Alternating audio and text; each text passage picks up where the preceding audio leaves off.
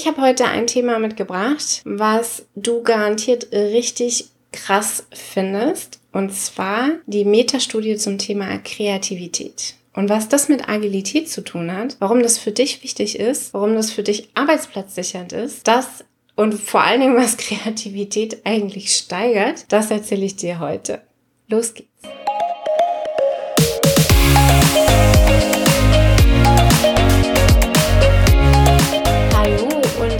Herzlich willkommen zum Snipcast. Wir reden in diesem Podcast über Themen wie Psychologie, Mindset, Agilität Kulturveränderung in großen und kleinen Organisationen und ganz, ganz viel Teamentwicklung. Mein Name ist Janina Kappelhoff. Schön, dass du heute da bist. Und äh, ja, los geht's!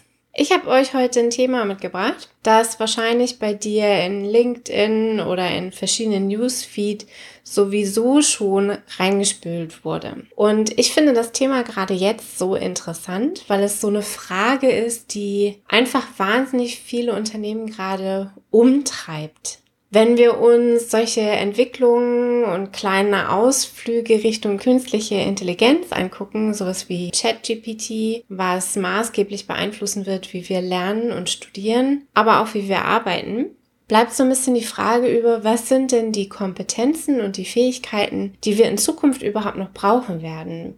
Wo lohnt es sich denn, dass ich als Führungskraft meine Mitarbeitende weiterentwickle oder wo lohnt es sich denn, wenn ich Mitarbeiter bin, welche Fähigkeiten sollte ich denn in den Mittelpunkt stellen und besonders fördern? Und eine dieser Eigenschaften, die es da besonders hervorzuheben gibt, ist das große Feld der Kreativität.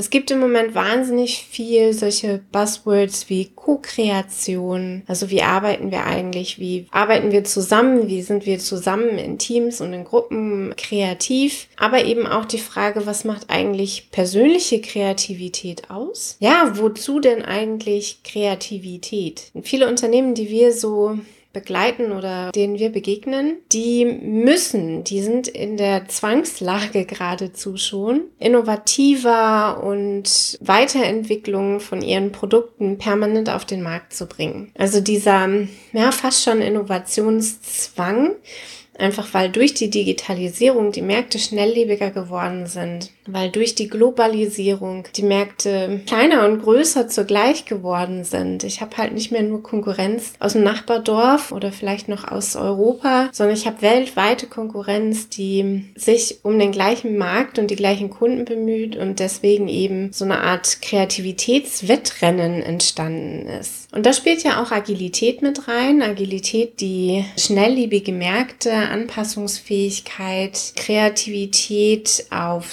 Selbstorganisationslevel und auch enge Feedbackschleifen mit Kunden in den Mittelpunkt stellt. Da ist Agilität also ein Riesenthema. Und jetzt gibt es diese neue Studie. Das ist eine Metastudie. Metastudie heißt übrigens, dass sie sich verschiedene andere Studien anguckt im Moment heißt sie in der Presse überall Metastudie, aber es geht nicht um, um Meta oder um, also um die Firma Meta oder dass es jetzt irgendeine Abkürzung wäre im Kreativitätskontext, sondern es ist einfach eine Studie, die sich 84 andere Studien anguckt. Die Studienlage aus den Jahren 2000 bis 2021 aus verschiedenen Fachgebieten, also sowohl Psychologie als auch Wirtschaftsinformatik beziehungsweise Informatik und da so ein bisschen vergleicht, was ist in diesen Studien so ein bisschen widersprüchlich und was sind dieselben Aussagen. Und wenn wir das noch statistisch irgendwie belegen können, was ist dann das Ergebnis, was eigentlich Kreativität steigern kann?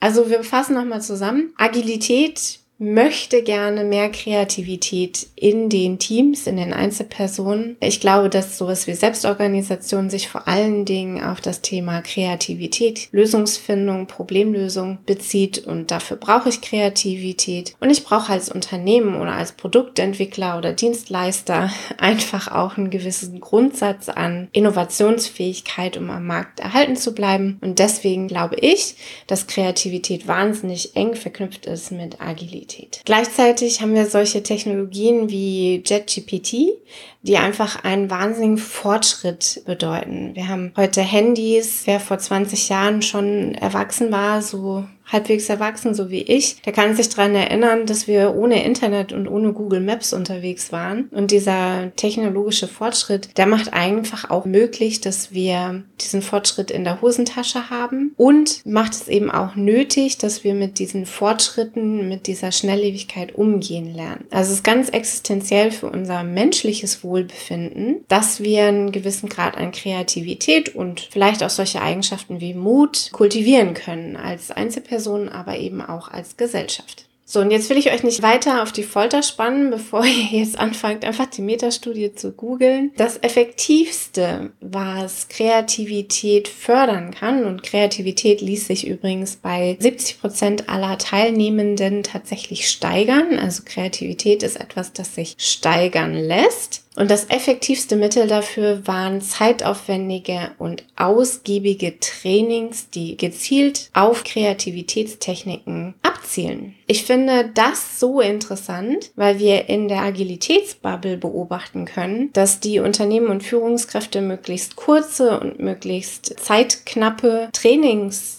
ihren Mitarbeitenden geben. Also da wird wirklich um jeden Tag gefeilscht. Wir wollen aber unseren Mitarbeitern nicht drei Tage abgeben, wir wollen nur zwei Tage abgeben. Könnt ihr das untertreffen? Können wir da was rauskürzen? Also wirklich dieses, dieses zeitintensive und ausgiebige macht Trainings erst überhaupt effektiv. Und ich glaube, dass man das übertragen kann von dieser Metastudie über Kreativität hin zu Agilität, weil beides eben nicht wirklich Fähigkeiten, sondern so eine Art Kombination, ein Zusammentreffen von Einstellungen, individuellen und internen und externen Erwartungshaltungen und eben auch so eine Art Übungsfaktor darin ist. Und Agilität ist da, finde ich, Kreativität sehr ähnlich. Also das effektivste Werkzeug, um Kreativität oder eben auch Agilität zu fördern, sind meiner Meinung nach und der Metastudie nach für Kreativität zeitintensive und ausgiebige Trainings, die wirklich über Wochen gehen, die vernünftiges Trainingsmaterial haben und die vor allen Dingen Assoziations- und Kreativitätsübungen beibringen und die nicht nur beibringen im Sinne von, hier könnt ihr sie nachlesen, sondern sogenannte figurale Methoden benutzen, also wirklich das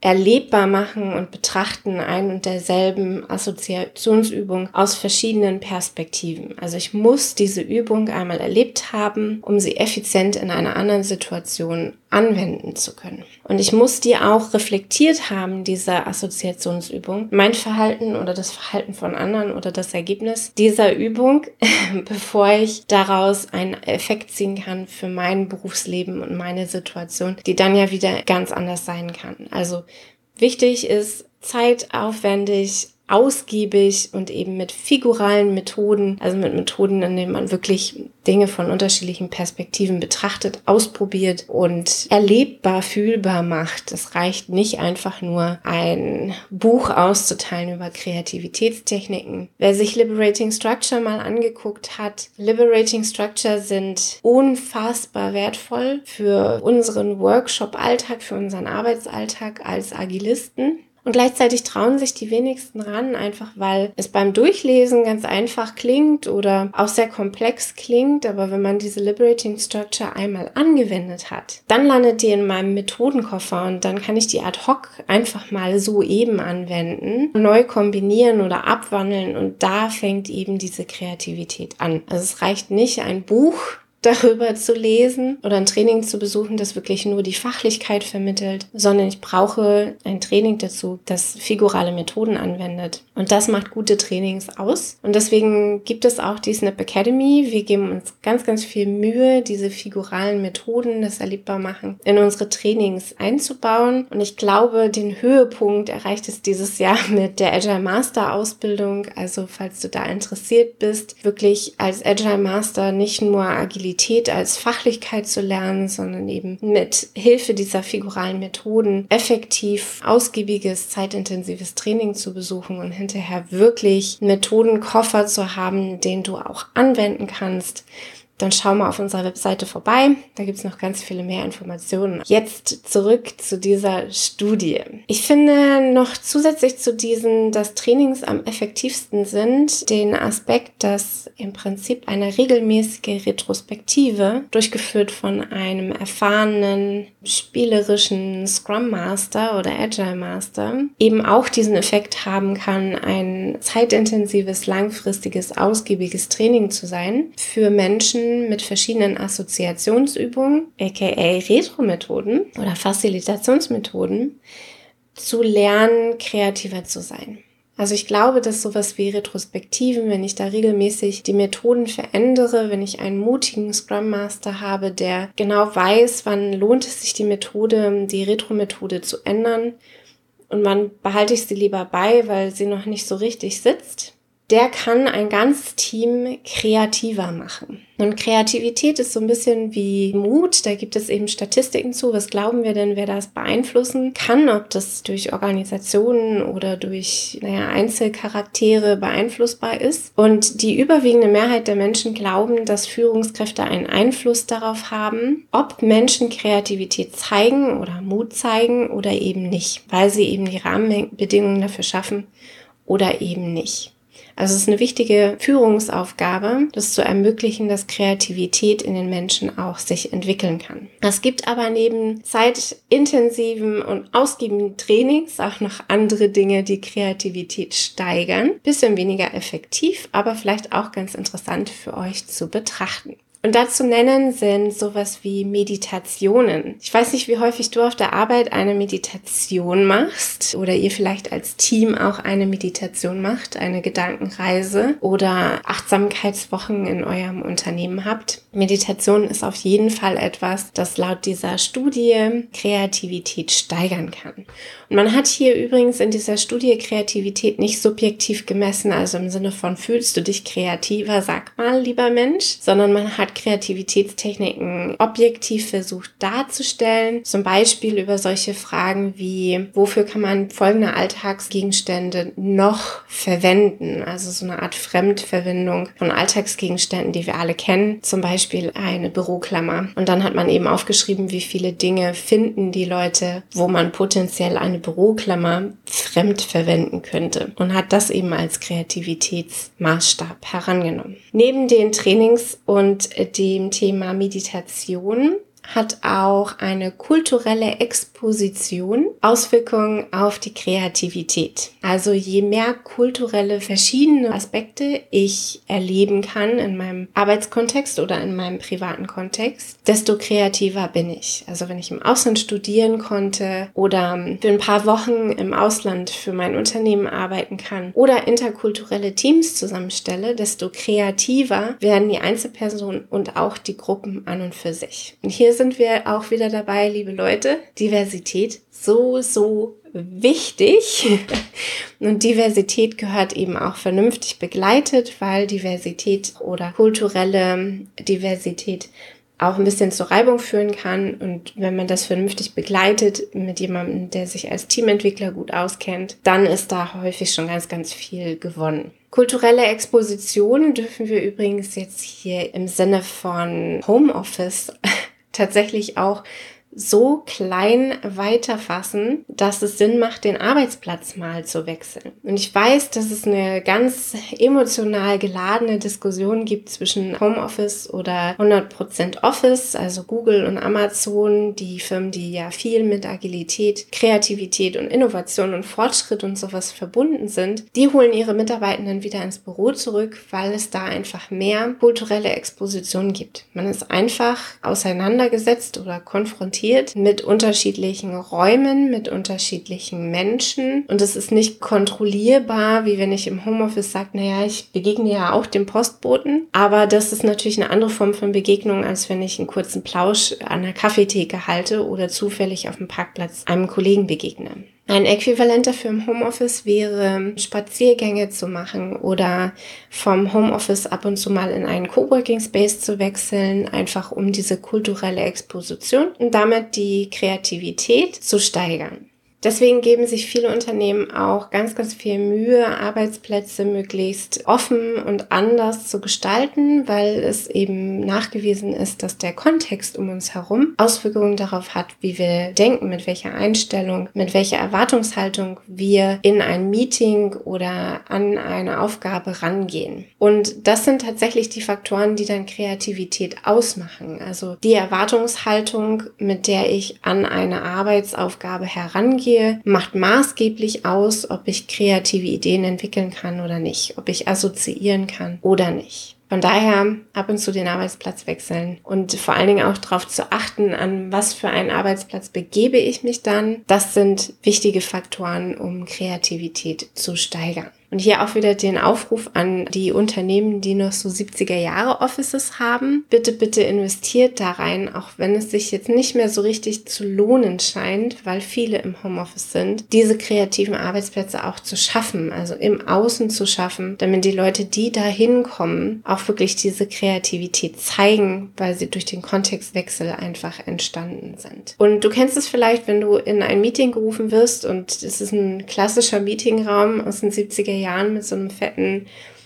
Eichenkonferenztisch in der Mitte, verhältst du dich ganz, ganz anders. Vermutlich ganz, ganz anders, als wenn du in so einen mit Lego und beschreibbaren Wänden und Post-its und bunten Raum mit so Sitzcubes oder sowas gerufen wirst. Einfach weil die Erwartungshaltung deiner Denkstrukturen in einem, einem Konferenz Raum mit Tisch in der Mitte natürlich ganz anders sind als in so einem Kreativitätsraum mit beschreibbaren Wänden und so weiter und so fort. Also der Kontext ist wichtig für unsere individuelle Fähigkeit, kreativ zu denken oder eben auch nicht. Kleiner Fun Fact an der Seite. Auch sowas wie ein Besuch einer Kunstausstellung kann die Kreativität steigern. Also Henry und ich, wir reden immer wieder über Slack Time, dass eben so eine, naja, vermeintlich nicht zusammenhängenden Aktivitäten, die die Teams dann machen dürfen, weil sie einfach Zeit freigestellt bekommen, dass die ganz, ganz arg dazu führen, dass sie mit kreativeren Ideen, proaktiver und so weiter und so fort zurückkommen.